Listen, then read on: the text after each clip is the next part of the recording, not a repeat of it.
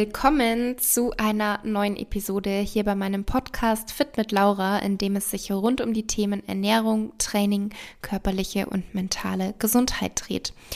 Ich habe heute Julia zu Gast. Julia ist Biologin und Master of Science in klinischer Ernährungsmedizin und unser Thema war die ketogene Ernährung.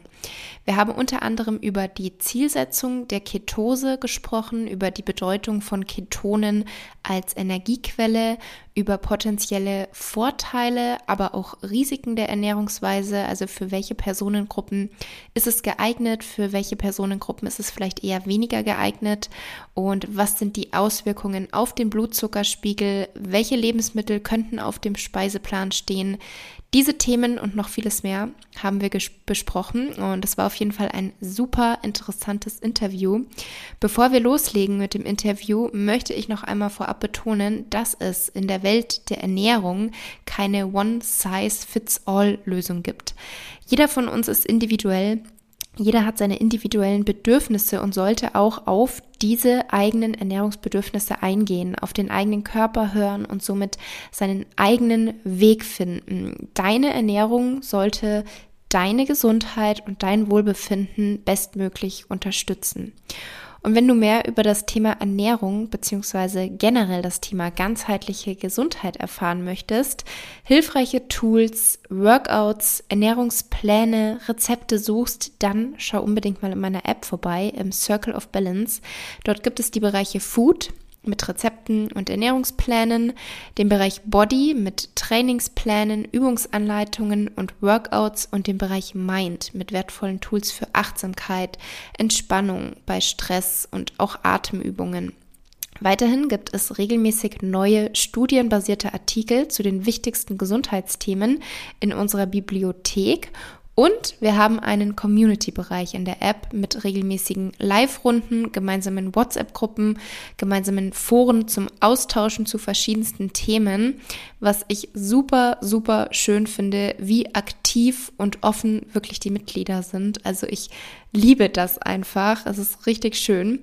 Und Genau, du bist natürlich, wenn das interessant für dich klingt, auch herzlich eingeladen. Den Link findest du in der Beschreibung. Bei Fragen darfst du mir jederzeit schreiben. Ich freue mich auf dich und nun wünsche ich dir ganz viel Freude mit dem heutigen Interview. Hallo Julia, ich freue mich, dass ich dich hier heute in meinem Podcast zu Gast habe. Ich wollte schon längere Zeit mal eine Episode rein zur ketogenen Ernährung machen. Und bei meiner Recherche zu dem Thema bin ich auf dich gestoßen. Und ich würde sagen, zu Beginn stell dich gerne erstmal vor, wer du bist und was du mit diesem Thema zu tun hast und wie du darauf hm. auch gekommen bist. Sehr, sehr gerne. Also, ähm, ja, mein Name ist Julia Tulipan. Ich bin Biologin und Ernährungswissenschaftlerin und arbeite aber vor allem im Bereich ähm, Ernährungsberatung. Und ich mache halt Seminare und Fortbildungen, sowohl für Laien, aber halt auch für andere Ernährungsexperten, äh, Fachkräfte, die da mehr über die ketogene Ernährung wissen wollen. Beschäftige mich schon sehr lange damit. Und mein eigener Weg zur ketogenen Ernährung war, wie glaube ich, bei ganz vielen, die sich mit Gesundheit beschäftigen, ähm, heraus aus einem eigenen Leidensdruck oder eigenen Leidensweg, dass ich einfach ganz, ganz lange verschiedenste Diäten gemacht habe. Nicht, weil ich unbedingt, ich war nie sehr, nicht übergewichtig in dem Sinne, aber man kämpft halt so mit dem einen oder anderen Kilo und hat gewisse Vorstellungen, wie der Körper ausschauen soll. Und ähm, da habe ich sehr, sehr lange einfach Kalorien gezählt und weniger gegessen und mich viel bewegt. Und das geht eine Zeit lang gut, bis halt der Körper irgendwann an die Grenzen der Kompensationskapazität kommt. Und dann ist es halt nicht mehr gut gegangen. Und das hat mich dann auf die Reise, auf die Suche geschickt quasi äh, nach einem Weg, wie ich einfach gesund sein kann und mein Gewicht halten kann, weil es ja offensichtlich mit den generell geltende Empfehlungen nicht so funktioniert hat, zumindest für mich. Und dabei bin ich erst auf die Paleo-Ernährung eigentlich gestoßen, was halt für mich als Biologin einfach auch der nähere Zugang war und darüber hinaus dann immer mehr mit der Literatur, mit der wissenschaftlichen Literatur beschäftigt und dann stößt man unweigerlich auf die ketogene Ernährung, weil die einfach eine ganz, ganz lange Medizingeschichte auch hat. Es würde ich sagen, die best erforschte Ernährungsform, die es überhaupt gibt. Und ähm, das hat mich einfach fasziniert, dass die den Ursprung einfach in der Neurologie hat und nicht im Gewichtsmanagement wie alle anderen Ernährungsformen und damit einen ganz anderen Level der Evidenz dahinter steht und ja, und das war sozusagen die Pandoras Box sozusagen, das, das ähm, Kanin, der Kaninchenbau, in den ich mich dann hineingestürzt habe. Mhm, super spannend. Vielleicht für unsere Zuhörer und Zuhörerinnen kurz zur Pal Paleo-Ernährung. Paleo, Paleo oder Paleo?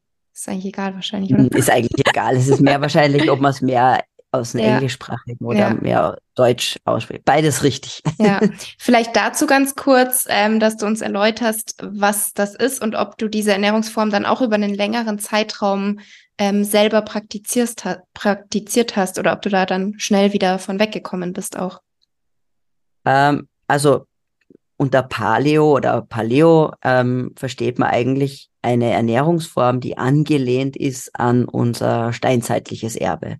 Also Paleo ist die kurz, kurz ab oder eine Abkürzung für das Paläolithikum, also die Steinzeit. Und im Grunde liegt dem Ganzen die Idee zugrunde, dass man sagt, ähm, eine Ernährungsform oder wofür sind wir am besten geschaffen, wofür sind wir geschaffen? Was hat uns zu dem gemacht, was wir heute sind? Was ist quasi eine artgerechte Ernährung? Und deswegen hat man sich angeschaut, was, wie ernähren sich Jäger-Sammler-Gesellschaften und welche Lebensmittel haben uns die letzten 200.000 Jahre oder noch, wenn man länger zurückblickt, 2,5 Millionen Jahre begleitet, weil so lang geht die Steinzeit quasi zurück. Das ist der Beginn der Steinzeit vor 2,5 Millionen Jahren. Also das ist einfach der Hintergrund und dem hat man einfach den Namen Paleoernährung gegeben als, als ähm, ein Wort einfach, weil artgerecht ist manchmal schwierig im Kontext, in der, im Kontext der menschlichen Ernährung, sagen wir so. Ähm, und im Grunde die Grundprinzipien der Pale Paleo-Ernährung oder wie ich es lieber habe, eben der einer artgerechten Ernährung gelten immer und das sollte eigentlich das, die Grundbasis sein. Das heißt, ähm, im Grundprinzipien einer artgerechten Ernährung verfolge ich weiterhin, weil das für mich ausmacht, gibt es Lebensmittel, die ich eher meide, weil sie einfach, für, weil wir für die nicht gut angepasst sind, weil wir an, die nicht, äh, mit denen nicht gut umgehen können und welche, welche Lebensmittel, von, dem, von welchen Lebensmitteln sollte ich mehr essen, weil die mir eigentlich all das liefern, was für mich, für meinen, für meinen Körper das Wichtigste ist. Also eine lange Antwort auf eine knappe Frage. ich hoffe, das ist halbwegs verständlich. Ja, und wie lange hast du dann selber dich danach ernährt und was war dann so ein beispielhafter Tag? Ähm, also im Grunde setze ich das jetzt immer noch um, nur halt in einem mehr in einem Keto-Kontext. Vielleicht, das kann ich dann noch erklären. Ja, ähm, bei der Paleo-Ernährung ist es eher so, dass man sagt, kein Getreide, ähm, Zucker wirklich reduzieren, maximal auf Früchte und Honig zum Beispiel. Ähm, man hat tierische Lebensmittel mit dabei. Der Fokus liegt sogar auf, wir nennen das Nose to Tail, also von Kopf bis Schwanz. Das heißt, dass man einfach alles vom Tier isst, was nicht nur aus einer ethischen Komponente her Sinn macht, auch aus einem Nachhaltigkeitsgedanken, aber auch aus einem gesundheitlichen Gedanken, weil wir eben, weil es, weil in so einem Tier, wenn ich wirklich auch die Knochen esse, wenn ich Innereien esse, alle wichtigen Vitamine und Mineralstoffe drinnen sind, die ich brauche. Und dementsprechend spricht man dann von einer nährstoffdichten Ernährung. Also das sind die Grundprinzipien. Äh, man schaut vielleicht auch auf gewisse Zubereitungsarten wie Fermentation zum Beispiel. Das ist etwas, was uns auch schon ganz lange begleitet. Und durch Fermentation können wir Pflanzen Pflanzen, die vielleicht sonst nicht so gut verträglich für uns sind, wie Hülsenfrüchte zum Beispiel verträglich machen. Und ähm, natürlich auch Milchprodukte. Die Fermentation von Milchprodukten, auch das macht die Milchprodukte haltbar und aber auch besser verträglich. Das heißt, äh, diese Aspekte waren natürlich zweierlei, also die, halt, die Haltbarkeitsfrage und die Verträglichkeitsfrage. Ähm, was isst man da? Man schaut einfach wirklich auf echte Lebensmittel, möglichst unverarbeitet. Das sind jetzt ähm, Eier, aber natürlich auch Gemüse, ähm, alles vom Tier, wie schon gesagt, Fisch, Meeresfrüchte ähm, und von den und jetzt, was weniger darin vorkommt, sind jetzt Getreideprodukte oder hochverarbeitete Getreideprodukte. Mhm. Das heißt auch jetzt irgendwie Dinkel, wenn man den als ganzes Korn nutzt oder der Buchweizen als ganzes Korn, auch das wäre da dann nicht mit inbegriffen in dieser Ernährungsform, wenn man es ganz streng genau. durchführt. Genau, wenn man es jetzt ganz streng durchführen würde, wäre das nicht mit dabei, weil ja die, ähm, die Domestikation der Getreidearten oder des Getreides hat ja erst vor circa 10.000, 12 mhm. bis 10.000 Jahren stattgefunden. Das ist ja genau der Punkt, der den Übergang von der Steinzeit in, in die, ähm, in die, in der Zeit von äh, der Sesshaftwerdung, mhm. quasi die, die, das nennt man neolithische Revolution, dieser Übergang von der Steinzeit zur sesshaften Lebensweise ja markiert, ist der Beginn der Landwirtschaft von Ackerbau und Viehzucht. Und das war circa, wie gesagt, etwa 12.000 Jahre ähm, im Nahen Orient, auf fruchtbarer Halbmond, ist vielleicht dem einen oder anderen ein Begriff. Da hat es begonnen und dann muss man sich aber vorstellen, hat es einige tausend Jahre gedauert, bis dann Europa, bis es überhaupt in Europa möglich war, ähm, Ackerbau zu betreiben, weil wir befinden uns am Ende der Eiszeit. Das Klima verändert sich, es wird eben wärmer und zu dem Zeitpunkt war Europa noch eiskalt, also da war nichts mit Ackerbau. Das heißt, das hat dann so, das liegt dann so etwa 6000 Jahre zurück, dass wir überhaupt in Europa dann Ackerbau betreiben konnten. Mhm. Interessant. Und du hattest jetzt zu Beginn schon gesagt, dass die ketogene Ernährung eine lange medizinische Geschichte hat. Wann ist man denn so das erste Mal darauf gestoßen und auch warum, in welchem Kontext? Das ist eine ganz, ganz spannende Geschichte.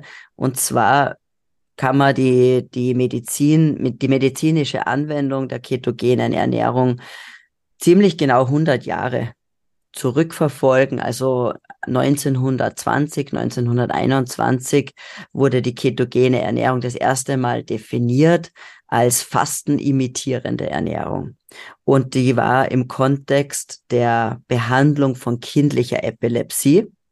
Da gab es zwei Ärzte, die hieß deine Peterman und Dr. Ähm, ähm, jetzt ist mir gerade der zweite Name runtergefallen aber es macht nichts.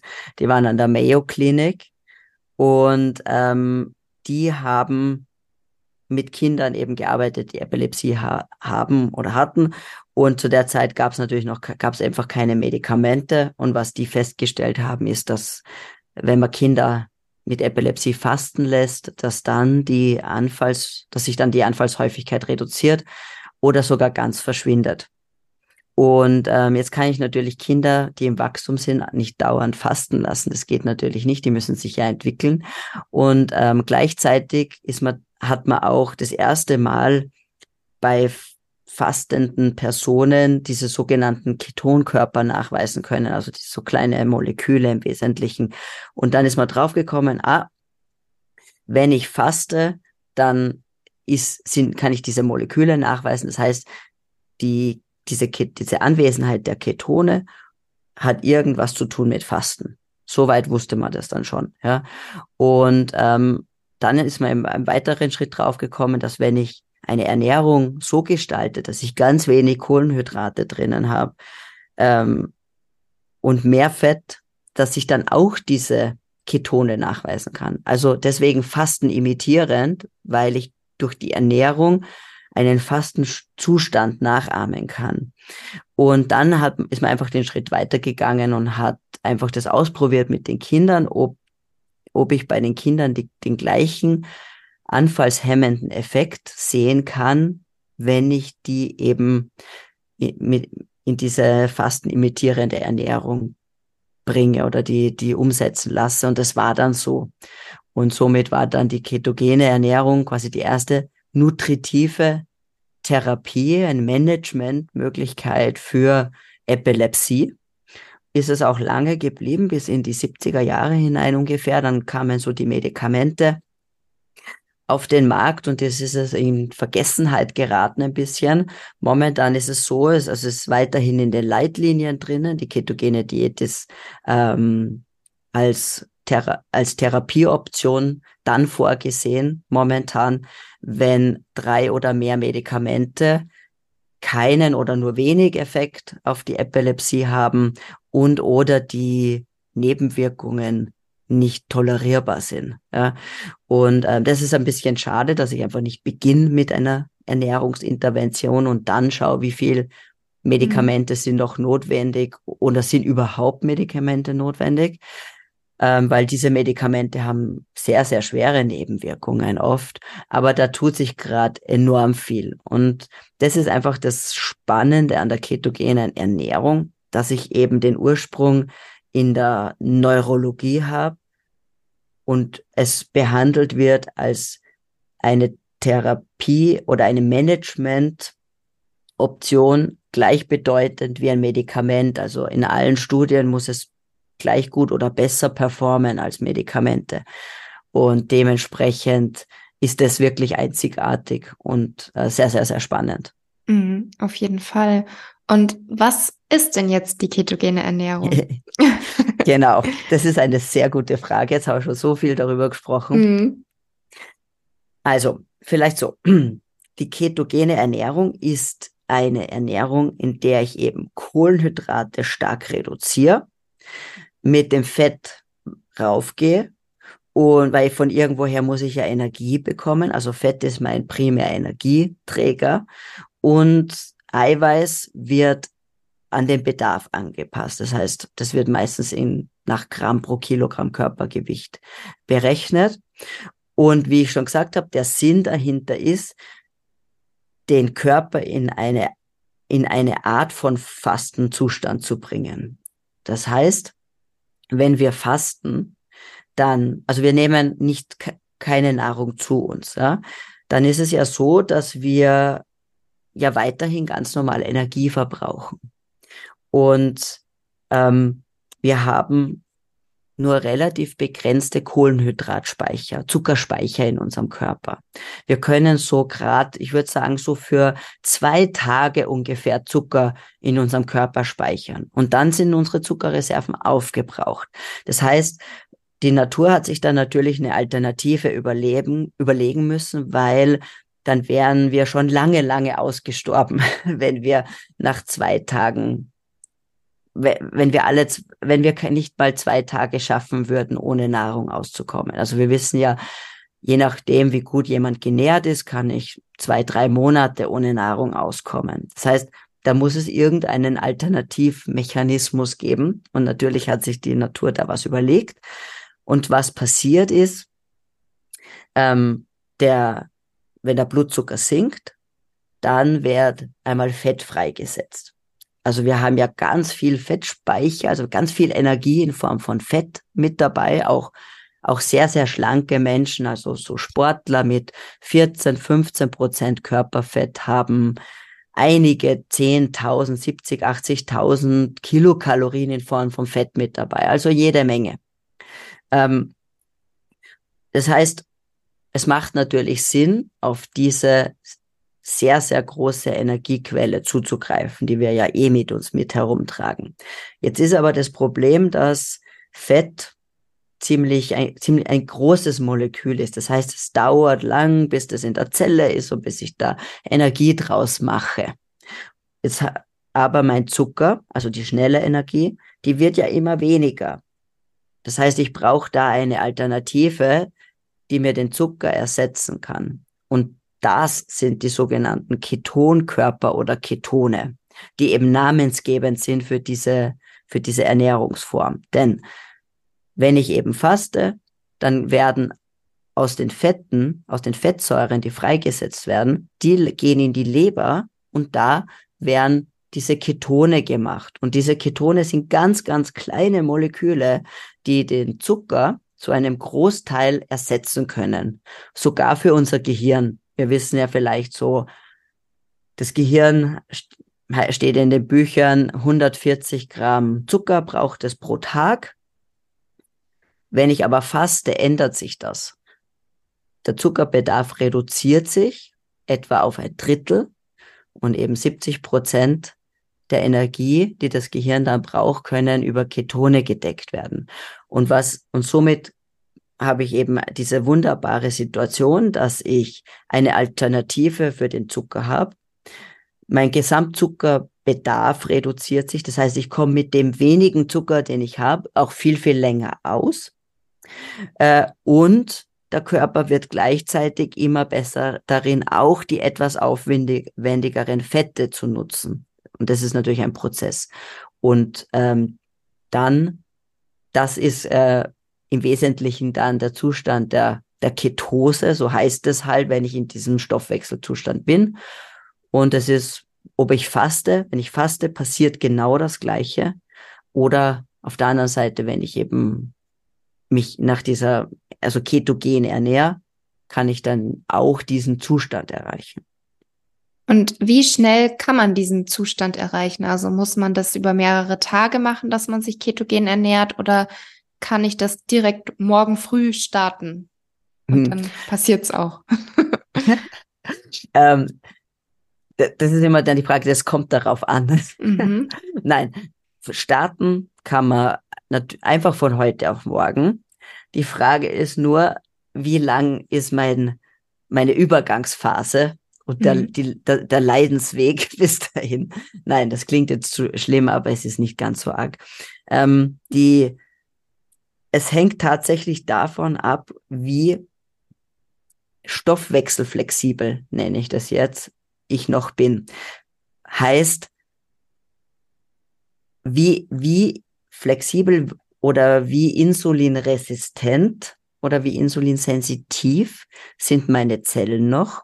Also das ist ein großer, mh, mm, ein großer Faktor, der diesen, der das, der das beeinflusst. Ja, mhm. vielleicht sagen wir so, wenn ich das schon oft gemacht habe, dann kann ich innerhalb von wenigen Stunden wieder in die, also von einem, von einer von Nicht-Ketose in die Ketose wechseln.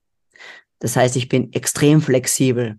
Und das ist das, wo wir eigentlich hinwollen. Stoffwechselflexibilität ist das Ziel. Weil das, ich sage immer, das ist ein bisschen wie den Körper auf Werkseinstellungen zurücksetzen. Ja, da, das ist mein Ziel. Flexibilität ist in immer gut. Je anpassungsfähiger, umso besser. Je inflexibler das System, umso anfälliger wird, umso weniger anpassungsfähig ist es. Ähm, wenn ich also schon mich jetzt viele Jahrzehnte sehr zuckerreich ernähre und mein Körper sehr, sehr selten in die Chance oder überhaupt in die, die Chance bekommt, Fette wirklich zu nutzen, dann fällt es mir initial schwerer, wieder in die Ketose zu kommen, weil diese Flexibilität ja noch nicht da ist. Und dann, das kann zwischen einer Woche und zehn Tage tatsächlich dauern, wo man sich überhaupt nicht gut fühlt.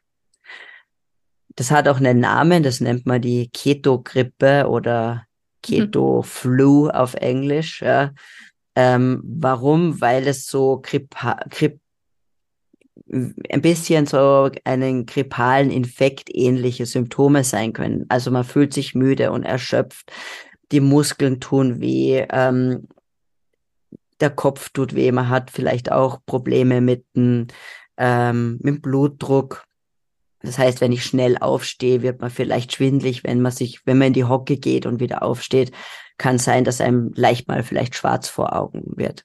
Und ähm, wenn man das jetzt so erfahrt, dann denkt man sich, oh, das fühlt sich aber nicht gut an. Also das kann nicht gesund sein. Ja, ja. Das, da, da, da, mein Körper sagt, nein, nein, nein. Aber in dem Falle äh, muss man da durch und es ist vielleicht wie ein bisschen vergleichbar mit so einem Entzug. Ja, wenn ich süchtig bin, auf egal welche Substanz, sagt mein Körper auch initial, hör auf, für, für die Substanz wieder zu. Aber niemand wird sagen, ah, es ist gut, wenn du weiter dein Heroin nimmst, weil der mhm. Körper sagt ja, du brauchst es. Ja? Also wie gesagt, diese initiale Anpassungsphase, diese erste Phase, die kann schon mal heftig sein, aber da gibt's einige Tipps und Tricks, die man da vielleicht machen kann. Zum Beispiel alleine schon ähm, genug trinken äh, und, genü und Salz zu sich nehmen. Das ist so einer der einfachsten Tricks, sowas wie eine einfache Brühe zum Beispiel, tut da Wunder. Warum? Weil in dem Moment, wo Blutzucker absinkt, sinkt auch Insulin. Und Insulin für, macht eigentlich, dass mehr Salz resorbiert wird, wie, also in, den, in den Nieren wieder zurückresorbiert wird. Ja? In dem Moment, wo das Insulin sinkt, scheide ich auch mehr Salze, generell Salze über den Haaren aus. Und deswegen zum Beispiel Kopfweh, Schwindel oder auch mal sowas wie Muskelkrämpfe. Das heißt, wenn ich Elektrolyte zu mir nehme ähm, und eine gute, gut gesalzene Suppe mit gutem Meersalz oder Steinsalz verwenden, dann kann man diese Symptome super abmildern. Und eben, wie gesagt, das wirkt sich eben auch relativ schnell auf den Blutdruck aus. Also auch da Vorsicht, wenn man jetzt zum Beispiel Blutdruckmedikamente nimmt, das immer wirklich immer Blutdruck messen und dann gegebenenfalls auch die Medikamente ein bisschen anpassen, reduzieren, weil sonst ähm, kann es halt wirklich gefährlich werden, wenn man jetzt zusätzlich Medikamente nimmt. Jemand, der keine Medikamente nimmt, da wird einem schwindlig, aber das ist nicht lebensbedrohlich oder wirklich eine Gefahr, dass man da jetzt ohnmächtig werden würde oder so. Aber das eben im Kopf behalten, gerade Blutdruckmedikamente kann man auch relativ schnell absetzen ähm, wenn man sich auch Low Carb oder ketogen ernährt, weil das eben sehr, sehr schnell diesen Haushalt wieder reguliert. Also deswegen so, gerade am Anfang, wie gesagt, gibt's eben diese, diese Keto-Flu oder diese Keto-Grippe, aber einfach mit mehr Salz zu sich nehmen, kann man das wunderbar quasi übertauchen. Und wenn man weiß, dass man sich da potenziell nicht gut fühlt, dann ist es auch was anderes, als wenn ich davon überrascht bin. Also sich einfach darauf einstellen, dass es ein, ein paar Tage mal wirklich nicht so optimal so gut gehen kann. Vielleicht sollte man da nicht gerade die große Wanderung planen oder auch nicht genau vor einer Prüfung die Umstellung machen oder vor irgendeinem ganz wichtigen Meeting. Da würde ich nicht direkt davor die Umstellung machen, sondern wirklich einen Zeitpunkt wählen, wo man auch mal in Kauf nehmen kann, nicht sozusagen top of the game zu sein. Mhm.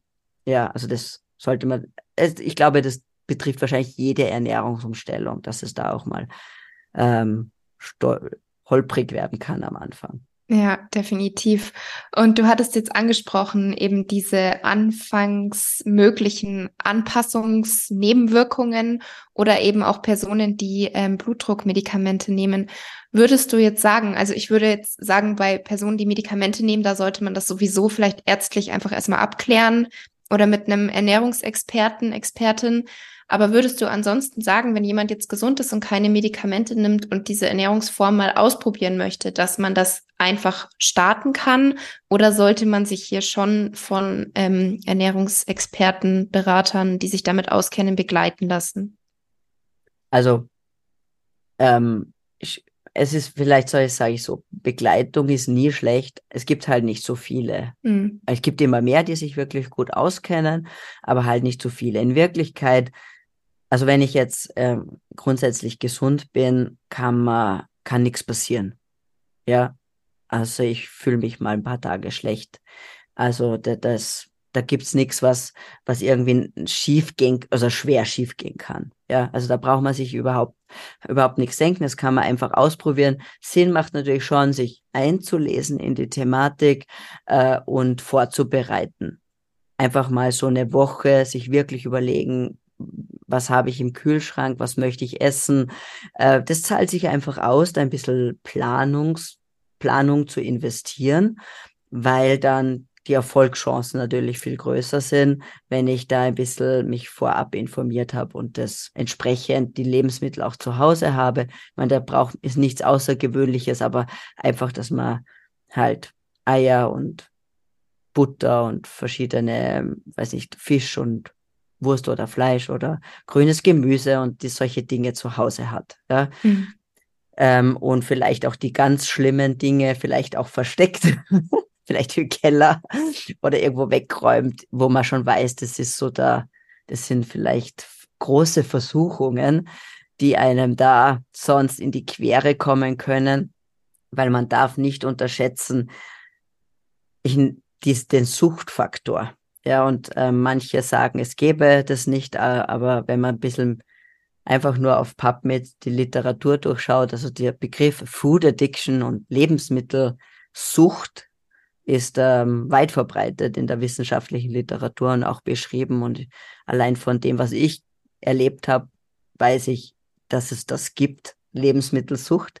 Deswegen ist es auch gut, sich mit dem Thema zu befassen sich dessen bewusst zu werden, gibt es Trigger-Lebensmittel, die einem einfach, ja, die, da gibt es kein, kein Halten, keine Mäßigung, das ist einfach unmöglich und diese Lebensmittel am besten verbannen, weil das ist quasi übermenschlich, wenn man sich dem widersetzen möchte. Und da macht man sich nur unnötig schwer.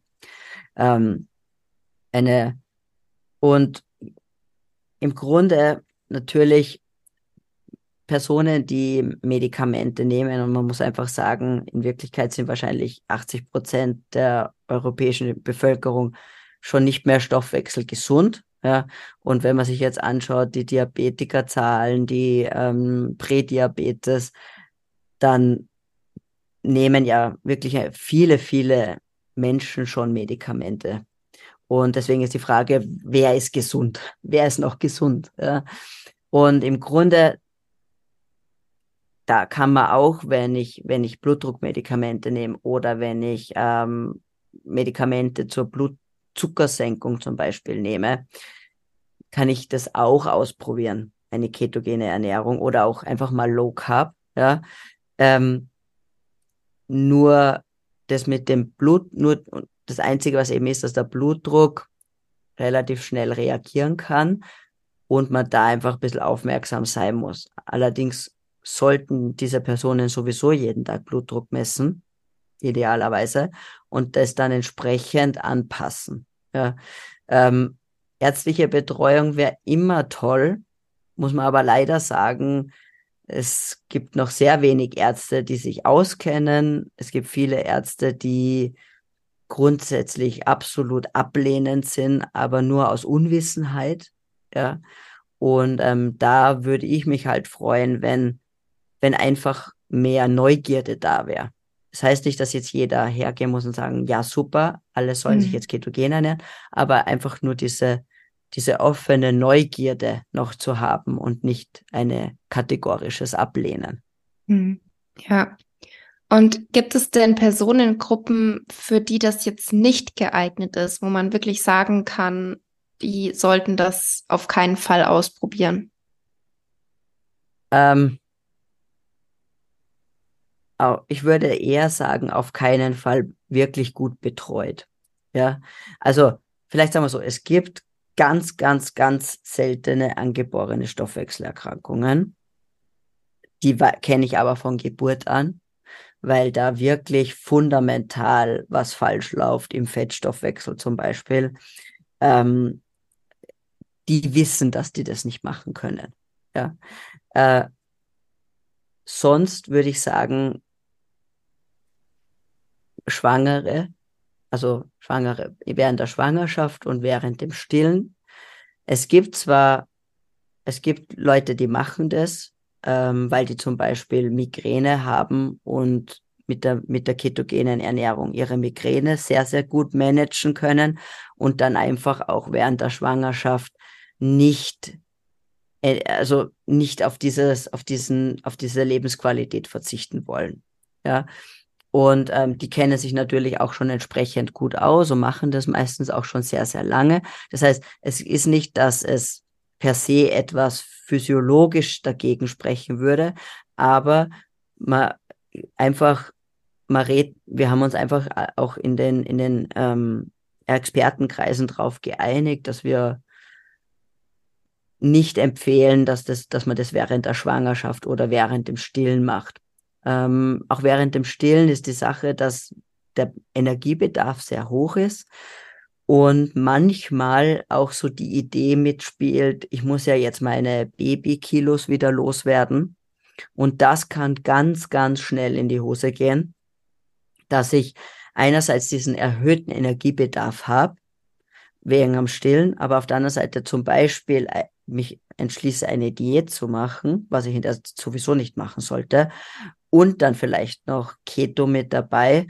Und da ist es tatsächlich die Gefahr, dass man dann in eine, in eine Ketoaceto, in eine sogenannte Ketoacidose rutscht. Ja. Ähm, und das ist wirklich nur in ganz, ganz, ganz speziellen Stoffwechsel, Ausnahmesituationen überhaupt möglich. Also nur für Typ 1 Diabetiker und eben bei schwanger, äh, bei stillenden Frauen, die sehr Kalorien, also die hungern im Wesentlichen, möchte ich sagen, die hungern. Da könnte sowas passieren. Das heißt, deswegen moderat Low Carb ist überhaupt kein Problem. Ja, also man muss sich nicht mit Kohlenhydraten vollstopfen, aber wenn man sich ketogen ernähren möchte in der Zeit, unbedingt wirklich betreuen lassen. Das ist ganz, ganz wichtig. Ähm, und das ist es, das ist es eigentlich. Also es gibt sonst keine Personen, keine Personengruppe, die jetzt per se, wo man es per se sagen würde, die sollte auf gar keinen Fall sich ketogen ernähren. Mhm. Sonst abgesehen davon eben. Ja.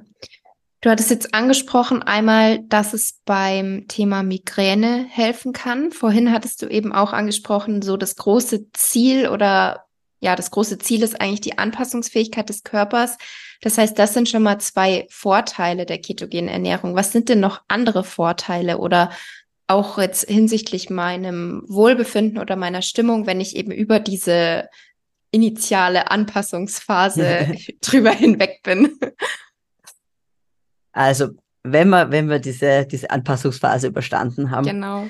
dann ist es, dann ist es tatsächlich so, dass das erste, was die meisten berichten, ist eine, die Worte sind, der Nebel im Kopf lichtet sich und ein, ein, eine Art von Fokus und mentale Klarheit, die vorher nicht bekannt, also die man vorher nicht gekannt hat. Und es ist ja oft so, dass man erst weiß, das, was eigentlich gar nicht in Ordnung war, wenn es nimmer ist. Das ist so wie mit Verdauungsproblemen oder man, man gewöhnt sich schon so dran, dass man Blähungen hat oder einen Blähbauch hat, dass man gar nicht mehr, dass man es erst merkt, wenn er nicht mehr da ist, dass da ein Problem da war.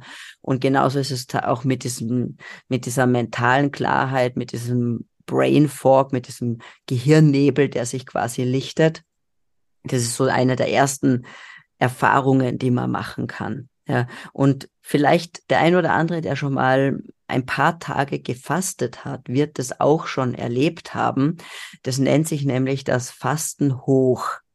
Das ist so am dritten Tag etwa. Zuerst fühlt man sich furchtbar und so am mhm. dritten Tag glaubt man, man könnte eigentlich Bäume ausreißen und ist voller Energie und die Ideen sprudeln nur so das ist der Moment, wo die Ketone anfluten quasi und unser Gehirn sich freut, dass es diese Ketone hat, denn das Gehirn liebt Ketone. Also wenn ich dem Glucose, Zucker und Ketone anbiete, dann bevorzugt das Gehirn die Ketone. Also das ist auch nochmal interessant. Also das passiert einmal.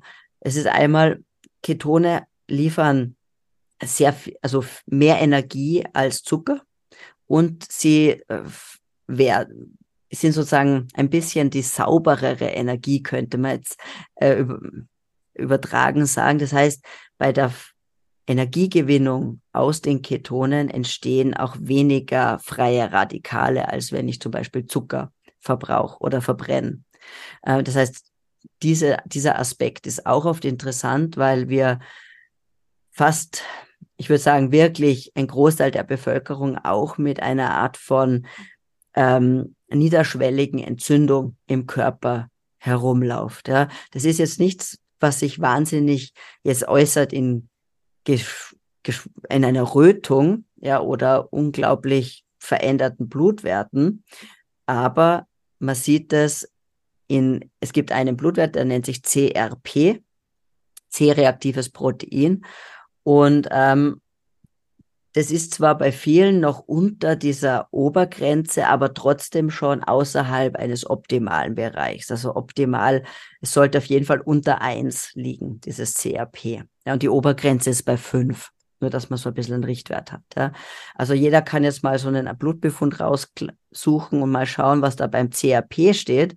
Und wenn das unter eins ist, dann ist es gut, das, dann ist man schon mal gut unterwegs, aber bei vielen, vielen ist es einfach über eins. Irgendwo zwischen 0, diesen fünf und, und eins liegt es dann. Und dann habe ich schon diese, diese sogenannte Silent Inflammation, diese, diese niederschwellige Entzündung, die so im, ganz systemisch ist im Körper. Und die macht halt allerhand Unfug. Die macht einfach, dass unsere Zellmembranen nach und nach beschädigt werden. Die machen, dass, ähm, dass unser Immunsystem immer so ein bisschen hab acht steht quasi. Ja? Und wenn sowas dauernd und immer ist, dann ist das halt ein Problem. Und Entzündung ist auch stark assoziiert zum Beispiel mit Depressionen. Und jetzt sehe ich zum Beispiel in dem Moment, wo ich die, meine Ernährung umstelle, die Zuckerlast sinkt und die Ketone fluten an, dass eben auch diese Entzündung abnimmt. Und potenziell ist das auch mit ein Grund für diese wahrgenommene Klarheit, beziehungsweise für diesen Nebel, der sich lichtet. Und das ist sehr, sehr spannend. Also und dazu gibt es jetzt auch neue Arbeiten, die gerade in den letzten drei, vier Jahren eigentlich entstanden sind, ähm, im Hinblick auf psychiatrische Erkrankungen und den Einsatz der ketogenen Ernährung. Äh, aber auch wirklich sowas, nicht nur schwere Depressionen, aber auch Schizophrenie und bipolare Störungen. Da ist jetzt gerade die erste Pilot Study aus Oxford publiziert worden, wo man sich einfach mal anschaut, ob es sicher umsetzbar ist und so weiter. Also ganz, ganz spannend und da tut sich wirklich einiges in, in der Richtung. Also mentale Klarheit, ähm, die Stimmung stabilisiert sich. Also der, das berichten auch viele, was eben auch jetzt ähm, mechanistisch sich erklären lässt, zum Beispiel, weil die Ket diese Ketone jetzt nicht nur auf die Entzündung wirken, sondern zum Beispiel auch auf zwei ganz wichtige Neurotransmitter im Gehirn. Und zwar gibt's GABA und Glutamat. Und ähm, GABA kann man sagen, ist das Bremspedal Pedal und Glutamat ist das Gaspedal. Und wir wissen, dass bei Personen, die zum Beispiel unter ähm, verschiedensten De ja, unter Depressionen, aber auch unter anderen psychiatrischen Erkrankungen leiden, oft ähm, der Glutamat hochreguliert ist, also eine Dysbalance zwischen aktivierenden und beruhigenden Neurotransmittern besteht. Ähm, es gibt Medikamente, die genau in diesen, in diese Balance eingreifen, aber die kommen meistens eben auch mit Nebenwirkungen, wie Gewichtszunahme zum Beispiel. Aber die Ketone weiß man jetzt, dass die genau auch hier regulieren, aber eben ohne diese Nebenwirkungen. Und das ist eben spannend. Also wir, wir verstehen jetzt auch langsam immer besser die echten Wirkmechanismen. Und das, das ist so, so spannend daran. Das heißt, ähm, eben mehr Energie kann man erwarten, äh, sich, dass man sich besser konzentrieren kann, dass sich die Stimmung verbessert. Auch dieses Nachmittagstief wird abgemildert oder verschwindet sogar ganz. Ja. Ähm, besserer Schlaf, auch das ist etwas, was man relativ frühzeitig sieht. Ähm, und das hat auch wieder mit der mit dieser Inflexibilität zu tun. Nämlich, wenn wir jetzt schlafen, dann nehmen wir ja üblicherweise so um die acht Stunden kein Essen zu uns, idealerweise. ähm, und jetzt ist es so, wir schlafen, der Blutzucker sinkt ab. Und irgendwann in der Nacht, so meistens zwischen zwei und drei Uhr morgens, hat er einen Tiefpunkt erreicht. Und wenn ich jetzt flexibel bin, dann beginnt der Körper einfach Ketone zu machen und Fette zu mobilisieren. Und es ist überhaupt kein Problem, dass da der Blutzucker niedrig ist. Ein Problem habe ich dann, wenn ich nicht mehr stoffwechselflexibel bin. Was passiert? Mein Blutzucker sinkt. Ich habe keine alternative Energie zur Verfügung und der Körper kriegt dann Stress. Es hat gesagt, das Gehirn kriegt Stress und sagt, hoppla, ich verhungere jetzt dann gleich. Also da, das ist echt eine Krise, eine Überlebenskrise. Ich brauche Zucker. Und dann macht der Körper erstmal Cortisol, unser Stresshormon. Und dieses Cortisol sagt der Leber, Leber, mach doch bitte Zucker, weil wir brauchen Zucker. Und blöderweise macht Cortisol auch noch was anderes. Es weckt uns nämlich auf. Das ist, und deswegen, also jeder, der jetzt so sagt, ah, ja, so um zwei, drei in der Nacht, da werde ich immer munter und bin eigentlich wach und könnte jetzt aufstehen und meinen Tag beginnen. Das ist ein sehr, sehr gutes Zeichen, dass da was mit der Flexibilität nicht so ganz in Ordnung ist. Und genau. Mhm. Ja, spannend. Das wäre nämlich auch meine Frage gewesen, wie sich denn die ketogene Ernährung auf den Blutzuckerspiegel auswirkt. Ob man dann auch gar nicht mehr diese Spitzen hat.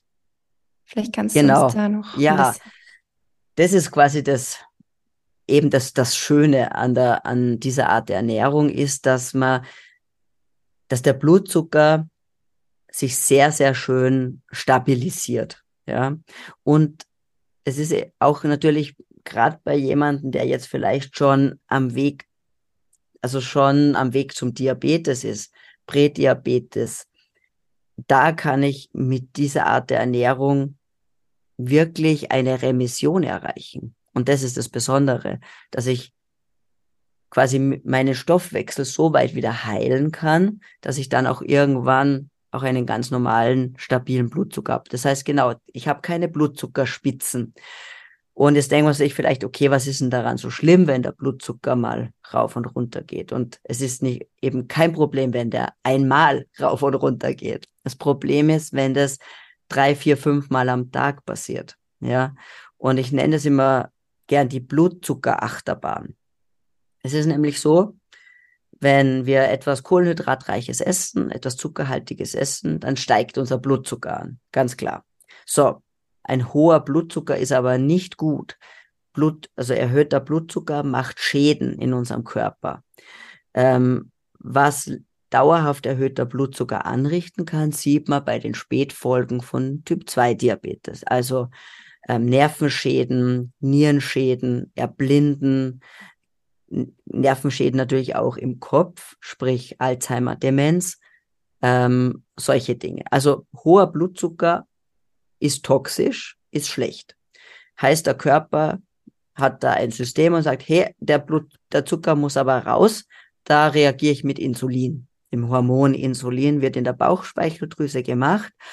Und dieses Hormon macht viele andere Dinge auch, aber es macht auch, dass der Zucker in die Zellen geschleust wird. Also der sagt, ah, wo, wo dieser Zucker hin muss. Und was dann oft passiert ist, dass es ein bisschen zu viel Insulin für die Menge an Zucker ausgeschüttet wird. Und was dann passiert ist, dass ich quasi von einem Berg, von der Bergspitze in ein Tal hinab äh, rassle. Also mein Blutzucker so ein bisschen unterhalb von meinem Wohlfühlwert absinkt. Und was habe ich dann? Den klassischen Heißhunger ich werde zittrig, ich werde unleidig, ich bin auf der Suche nach irgendeinem Schokoriegel, weil sonst bringe ich irgendjemanden um. Ja? Also ich bin mir sicher, da gibt es viele, die jetzt sagen, ja, ja, ja, das bin ich. und, und dieser Heißhunger kommt, weil das Gehirn halt sagt, boah, halt Notsituation, der Zucker ist weg und ich habe ja keine Alternative. Das heißt, dann kommt der Heißhunger und sich dagegen zu wehren, ist Mensch, fast menschenunmöglich, ja, weil das einfach Überlebens, ein Überlebensprogramm ist. Und dann esse ich da wieder den Schokoriegel. Und mein Blutzuckerspieß springt wieder in die Höhe und ja, und dann bin ich auf dieser Achterbahn. Das Problem ist, neben diesen vielen Blutzuckerspitzen, die jedes Mal sehr viel Schaden anrichten können, dieser erhöhte Blutzucker, weil das dann vier, fünf Mal pro Tag ist, über Jahrzehnte, also wie gesagt, das ist nicht, wenn das einmal im Monat ist, sondern da spricht man natürlich über einen langen Zeitraum. Ähm, was passiert noch, ist, dass Insulin nicht mehr so schnell absinkt.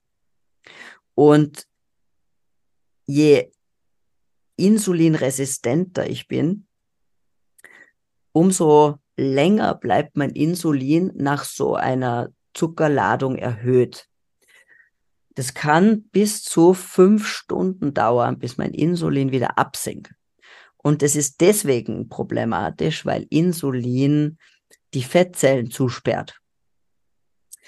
Das heißt, solange mein Insulin erhöht ist, ist Fettverbrennung quasi unmöglich. Das Blöde ist aber, dass ich ja nicht fünf Stunden satt bin, sondern nach zwei Stunden den nächsten Heiß, die nächste Heißhungerattacke habe. Ja. Und damit ist, ist Zunahme vorprogrammiert, Gewichtszunahme, weil ich, ich fülle ständig nach und das hohe Insulin verhindert, dass mein Körper überhaupt auf die Fettreserven zugreifen kann. Aber der Zucker, der da herkommt, den kann ich, mit dem muss ja irgendwas passieren. Und meistens laufe ich nicht gerade einen Marathon, sondern ich sitze vor dem Schreibtisch und esse meinen Schokoriegel. Das heißt, der Zucker wird ein bisschen zur Energiegewinnung genutzt, aber der Rest von dem Zucker wird in Fett umgewandelt und für schlechte Zeiten eingelagert. Nur diese, eben diese Fettzellen wachsen und wachsen und wachsen, weil das Insulin immer erhöht ist und verhindert, dass der Körper überhaupt Zugriff hat auf diese, auf diese Fettzellen. Also da ist ein Schloss einfach dran. Und das ist sozusagen eine der, der Problematiken mit der Sache. Und das Schöne ist aber, wenn ich mich kohlenhydratreduziert ernähre oder ketogen ernähre, kann ich diesen, diesen Teufelskreis einfach sehr schnell durchbrechen. Ich schaffe ziemlich schnell, dass mein Blutzucker stabil ist. Ich schaffe, dass mein Insulin sinkt und dass der Körper wieder beginnt, überhaupt die Fettreserven zu sehen und dann auf die zugreifen kann. Und deswegen ist auch eine der der anderen schönen Nebeneffekte quasi, die man erleben kann, wenn man sich dann so ernährt, ähm, eine, eine, eine Abnahme von Hunger. Also man mhm. ist einfach viel länger satt. Äh, vier, fünf Stunden ohne Essen ist überhaupt kein Problem. Meistens kann man dann sogar längere Essenspausen machen. Da kommt dann dieses intermittierende Fasten vielleicht dann irgendwann mal noch dazu, aber einfach ganz intuitiv, einfach weil der Körper jetzt eh sieht, wie viel da ist. Ja, und dann sagt, hm, wir brauchen eigentlich gar nicht so viel Essen, weil vielleicht kümmere ich mich erstmal um die, um die Fettreserven, die da sind. Ja, und somit, das ist halt ähm, damit wirklich schön und das erreiche ich aber am leichtesten, wenn ich halt diesen hormonellen Schalter quasi umlege und einfach das Hormon Insulin dementsprechend so manipuliert, dass es mir einfach erlaubt, wieder auf meine Fettreserven zuzugreifen und ich einfach satt und zufrieden bin. Mhm, total spannend. Und kann ich jetzt von diesen Vorteilen nur profitieren, wenn ich wirklich über einen längeren Zeitraum mich ketogen ernähre? Oder würde es zum Beispiel auch schon Vorteile bringen, dass mein Körper da leichter zwischen Glucose und Fett als Energiequelle wechseln kann, wenn ich das zum Beispiel nur bei meiner ersten Mahlzeit mache oder wenn ich das nur zwei Tage im Monat mache hm. oder so? Ähm, vielleicht so. Jede Mahlzeit, an, wo ich weniger Zucker zu mir nehme, ist, eine, ist, ist gewonnen. Also es gibt da nicht weißt du, nur 101. Das möchte ich vielleicht vorweg schicken, ja. Wenn es jetzt spezifisch um, um Keto geht, ist es so, dass ich ja diese Anfangsphase, von der wir gesprochen haben, ähm, das ist jetzt so mal der erste Schritt.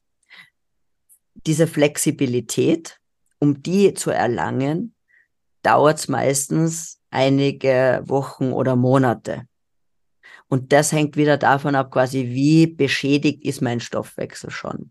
Wenn ich jetzt sehr, wenn ich jetzt irrsinnig sportlich bin und sehr jung, dann habe ich diese, diese, diese Adaption diese Keto-Adaption die, die Fähigkeit, schnell zwischen Fett und Zucker hin und her zu schalten, wahrscheinlich äh, innerhalb von, ein, von wenigen Wochen bin ich da irrsinnig gut da drinnen. Ja?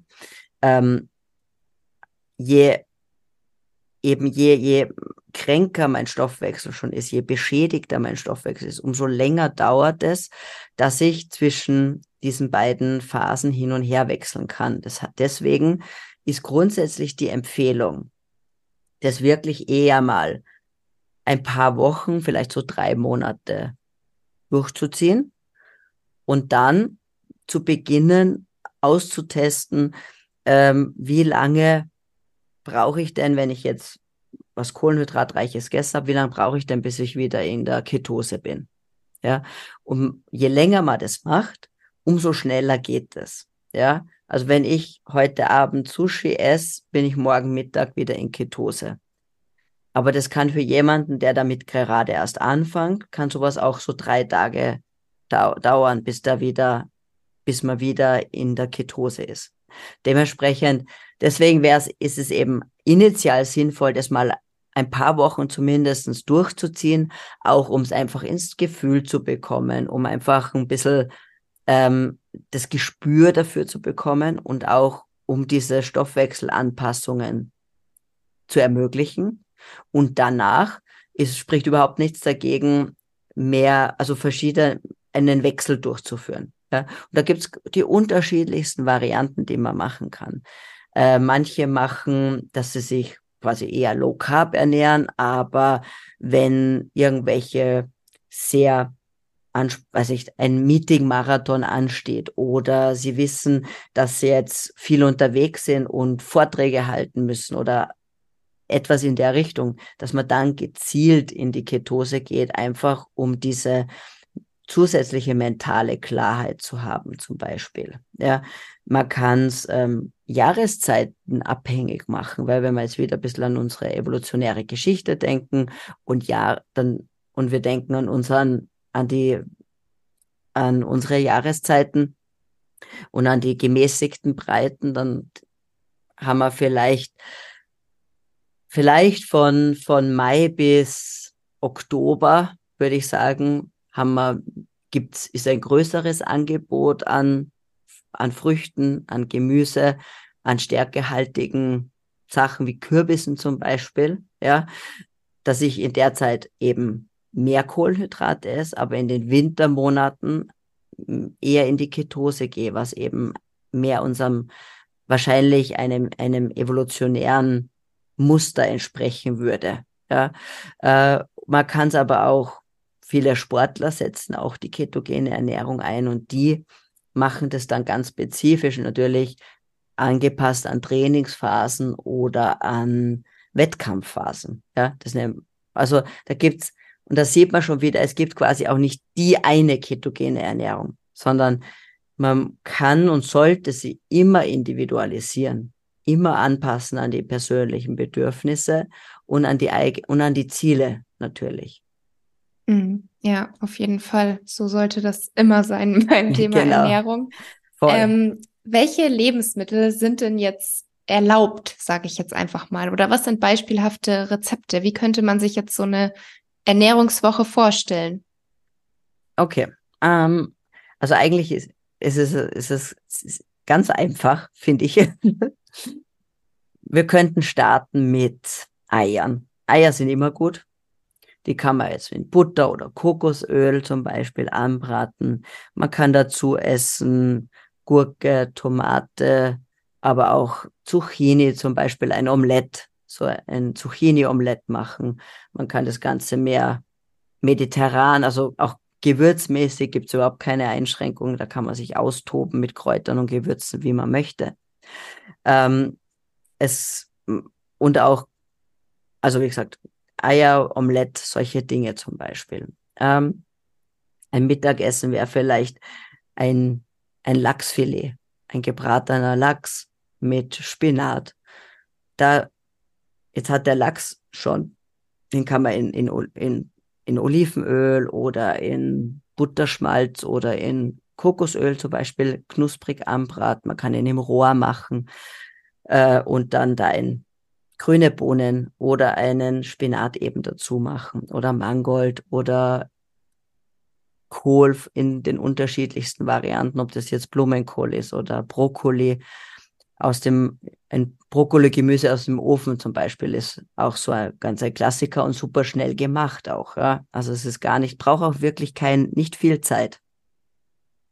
Da, es ist immer so, je fettärmer die Proteinportion, nenne ich das jetzt so wenig, wenig schön, also die, das, das, der Fisch oder Fleisch oder Käse, umso mehr Fett muss ich extra dazugeben. Aber das muss alles nicht schwimmen in Fett, ja, sondern wenn ich jetzt so ein Stück Lachs habe, das ich schön aus, ausbrate im Anbrat in einem Oli Olivenöl oder Kokosöl und man hat dann so ein bisschen ein Spinat, dann gibt man halt auf den Spinat oder auf den Brokkoli einfach nochmal einen, einen guten Schuss Olivenöl drauf, ja, und schon passt von dem von den Verhältnismäßigkeiten her. Und ähm, wenn man dann noch Platz hat für ein Abendessen, weil die meisten essen eigentlich dann nur zweimal am Tag, weil man einfach anders satt ist von dieser Art der Ernährung und auch gar nicht so das Bedürfnis hat, so viel zu essen. Das kann dann zum Beispiel ein griechisches Joghurt sein mit ähm, ein paar Nüssen, Hanfsamen. Da kann man sich ein, selber ein Knuspermüsli machen, indem man vielleicht Nüsse anröstet. Ja, also da gibt's ganz, ganz viele Möglichkeiten. Äh, Kokosflocken kann man verwenden, eben Saaten der diversesten Art, ob das jetzt Leinsamen sind, Chiasamen, eben Hanfsamen, ähm, gibt überhaupt keine Einschränkungen, was das betrifft. Und, ähm, und das war es eigentlich schon. Also es ist wirklich nicht spektakulär und eigentlich auch sehr, wie soll ich sagen, eigentlich sehr down to earth von, von den Zutaten. Ja, natürlich, es gibt, wenn man jetzt Keto-Rezepte im Internet eingibt, gibt es natürlich die ausgefallensten Sachen und ähm, vor allem, wenn es jetzt darum geht, Sachen zu backen oder nachzuahmen, ja, dann bin ich schon bei Spezialzutaten. Da gibt's viele verschiedene Mehlsorten, die man da verwenden kann. Und dann schreckt der eine oder andere natürlich zurück und sagt, um Gottes Willen, wenn ich das alles besorge, das sind ja 150 Euro nur für die Zutaten. Aber wie gesagt, das ist natürlich schon der nächste Schritt. Das ist nicht notwendig. Es ist aber, man, es geht ja auch immer darum, am Anfang haben die meisten oder meine Klienten, die haben oft die Angst des Verzichts. Also, und es ist immer wichtig, initial mal zu zeigen, du musst auf nichts verzichten. Und das ist ganz lustig. Die meisten sind am Anfang komplett begeistert von den vielen tollen Angeboten, die es schon gibt. Und da gibt's Keto-Brot und Keto-Kekse und Keto dieses oder Low Carb jenes. Und so nach ein, drei, vier Wochen schleicht sich das dann so aus irgendwie, weil, weil man dann einfach nicht mehr so diesen, dieses Bedürfnis, ich kann es gar nicht anders beschreiben, oder dieses Verlangen nach diesen Dingen hat, weil eben diese, andere Art der Sättigung einfach einsetzt. Mhm. Ja, ich glaube, bei vielen Menschen ist einfach das Problem da, aus den Gewohnheiten rauszukommen. Und wenn wir das Beispiel Nudeln nehmen, so viele Menschen lieben Pasta und dann denkt man sich, okay, jetzt soll ich äh, meinen Lachs mit Gemüse ohne meine Nudeln essen und das braucht, glaube ich, einfach Zeit. Am Anfang ist sowas immer schwierig, irgendwelche Gewohnheiten zu verändern und irgendwann kommt es einem dann ganz normal vor. Ich hätte jetzt mal noch eine Frage dazu, und zwar, was ist, wenn jetzt eine Person einen sehr hohen Verbrauch hat, weil sie sehr aktiv ist, sehr groß, mhm. männliche Person, dann ist es natürlich schwierig, da auf die Kalorien zu kommen, beziehungsweise es ist natürlich nicht schwierig, wenn man jede Menge Fett nimmt, aber ist es dann wiederum, sage ich jetzt mal, noch gesund, wenn man so viel Öle verwenden muss und so viel Fett isst? Hm. Also äh, ich überlege gerade, wie ich diese Frage beantworte mhm. am besten. Ähm, also vielleicht so. Der Hauptfokus, klein, kleine Umweg mache ich. Der Hauptfokus, wir haben jetzt zwar viel über Fett und Kohlenhydrate gesprochen, aber der Hauptfokus liegt tatsächlich am Eiweiß. Ja. ähm, und es ist unabhängig von welcher Ernährungsform auch mich auch immer machen will, mein Eiweißbedarf muss gedeckt sein. Und der ist überraschend hoch. Also viel nicht, der liegt nicht bei diesen 0,8 Gramm pro Kilogramm Körpergewicht, sondern der liegt sehr wahrscheinlich mehr bei 1,4 bis 1,6 Gramm pro Kilogramm Körpergewicht bei nicht aktiven Menschen. Das heißt, ich muss einmal überhaupt mein Eiweiß decken. Und das ist schon mal die erste Hürde, wenn ich jetzt von so einem, von einem 80 Kilo Mann ausgehe, der, dann brauche ich jetzt, ja, vielleicht ideal sogar 160 Gramm Eiweiß. Das muss man mal essen. Ja, also es ist weniger die Herausforderung mit dem Fett, aber mehr mal das Eiweiß überhaupt. Ja, und natürlich, und das liefert, ist ja auch Kalorien natürlich, ja, aber in erster Linie wird ja, werden Eiweiße für andere Sachen im Körper verwendet.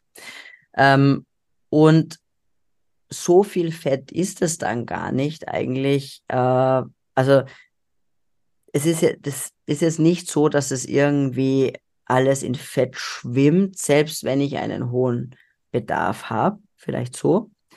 Und die zweite Frage, die dann natürlich mitschwingt, ist, oder ist Fett überhaupt ein Problem?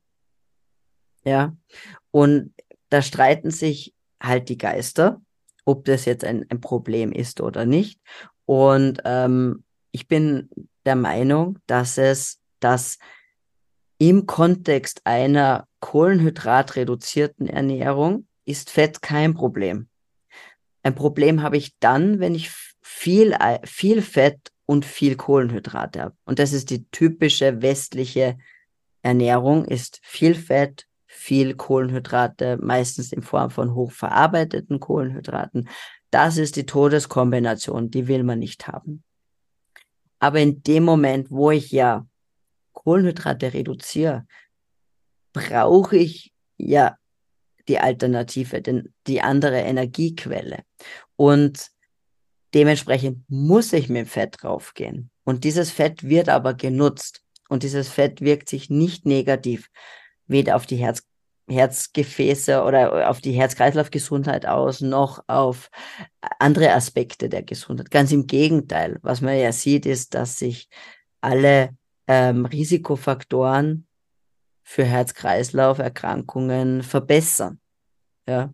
Das heißt, also von der Seite her brauche ich keine, keine Sorge haben. Wichtig ist immer, dass man natürlich auf die Fettart schaut, also Transfette und hochverarbeitete Pflanzenöle sind weniger günstig. Ähm, ein gutes Kokosöl, ein gutes Olivenöl und ich bin halt auch von der Fraktion, die sagt, auch tierische Fette brauchen wir nicht verteufeln, weil wenn wir uns wieder unseren, unsere evolutionäre Geschichte anschauen, ist es natürlich das, was wir die letzten 200.000 Jahre gegessen haben, sind tierische Fette. Ja, also das ist ganz klar. Also vor denen braucht man keine Angst haben. Aber wie gesagt, es ist immer wichtig, dass, dass das viel Fett funktioniert nur, wenn ich die Kohlenhydrate reduziere. Deswegen immer schwierig, wenn ich so eine Mischform mache, weil das kann dann ganz schnell dann doch zu viel werden. Ja. Also wenig Kohlenhydrate, mehr Fett, ja. Wenn ich die Kohlenhydrate nicht reduziere, ist keine gute Idee, gleichzeitig auch Fett draufzugehen. Also das ist, das ist ein, eine ganz, ganz schlechte, schlechte Kombination. Mhm. Und wäre eine ketogene Ernährung dann überhaupt vegan umsetzbar? Weil ganz viele vegane Proteinquellen, nehmen wir jetzt einfach mal Hülsenfrüchte, was ja eine sehr gute Quelle ist, bestehen ja aus Protein, aber auch Kohlenhydraten. Das heißt, ich stelle es mir sehr schwierig vor.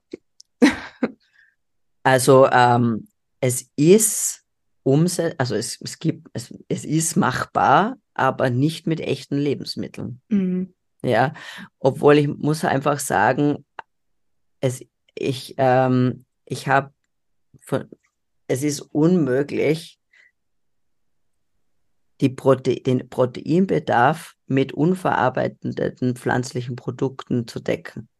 weil wir, weil Hülsenfrüchte, ähm, ich darf nicht nur die absolute Menge an Protein sehen, die da drinnen ist, sondern es gibt auch etwas wie eine Proteinqualität.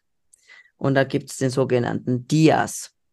Das ist ein, ähm, ein Score für die Proteinverfügbarkeit. Und da hat man sich angeschaut, wie gut werden Eiweiße, werden die Aminosäuren am, Thermi am, am, am, im Dünndarm aufgenommen.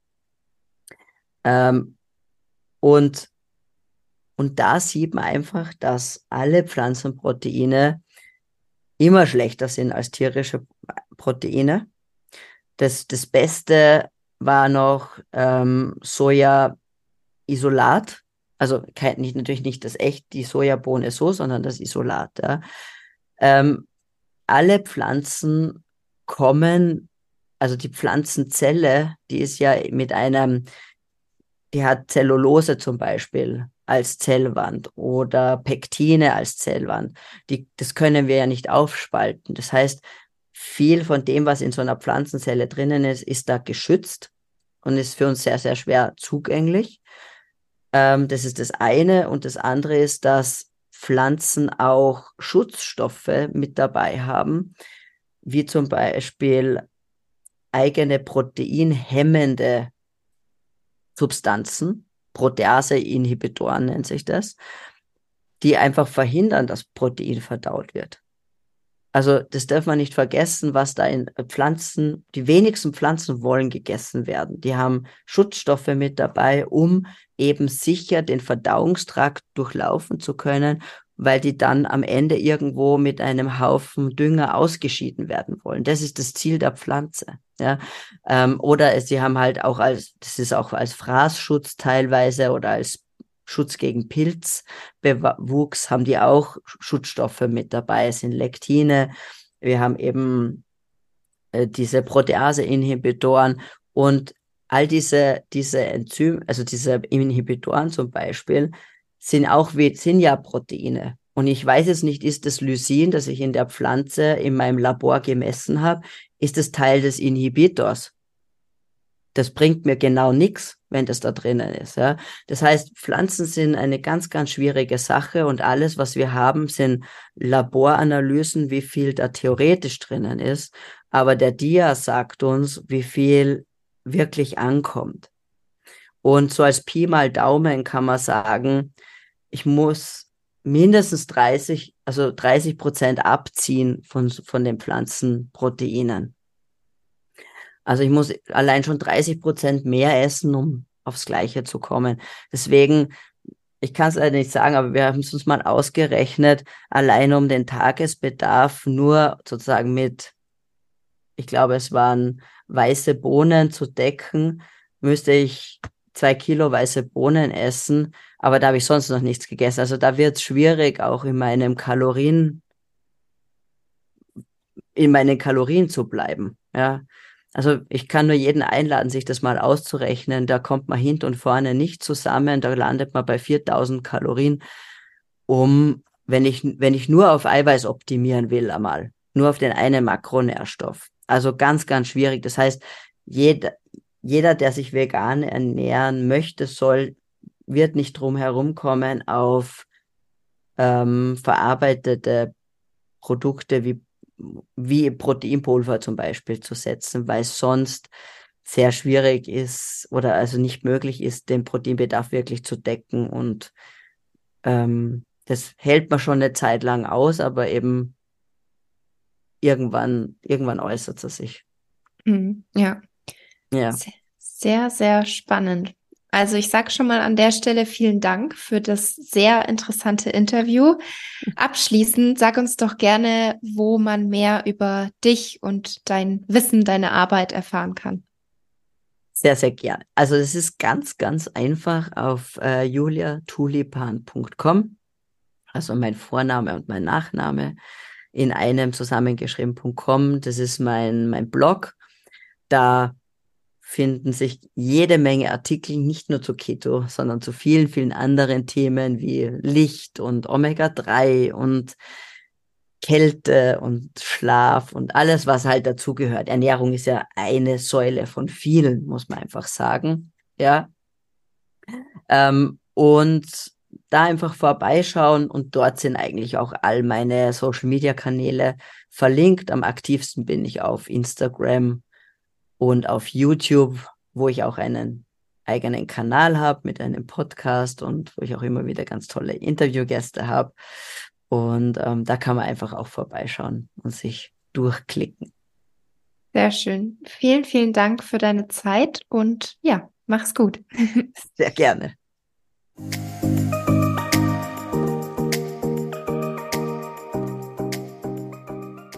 Vielen Dank, dass du dir die Zeit genommen hast für diese Podcast-Episode. Ich hoffe, du konntest etwas für dich mitnehmen. Wenn sie dir gefallen hat, dann teile sie gerne mit Freunden, Bekannten und deiner Familie, die ebenfalls von den Informationen und Tipps profitieren könnten. Über eine Bewertung und einen Kommentar bei Spotify oder Apple Podcasts würde ich mich riesig freuen. Das wäre für meinen Podcast und für mich eine tolle Unterstützung. Ich wünsche dir jetzt noch eine wundervolle Restwoche und wir hören uns wie gewohnt nächsten Montag wieder.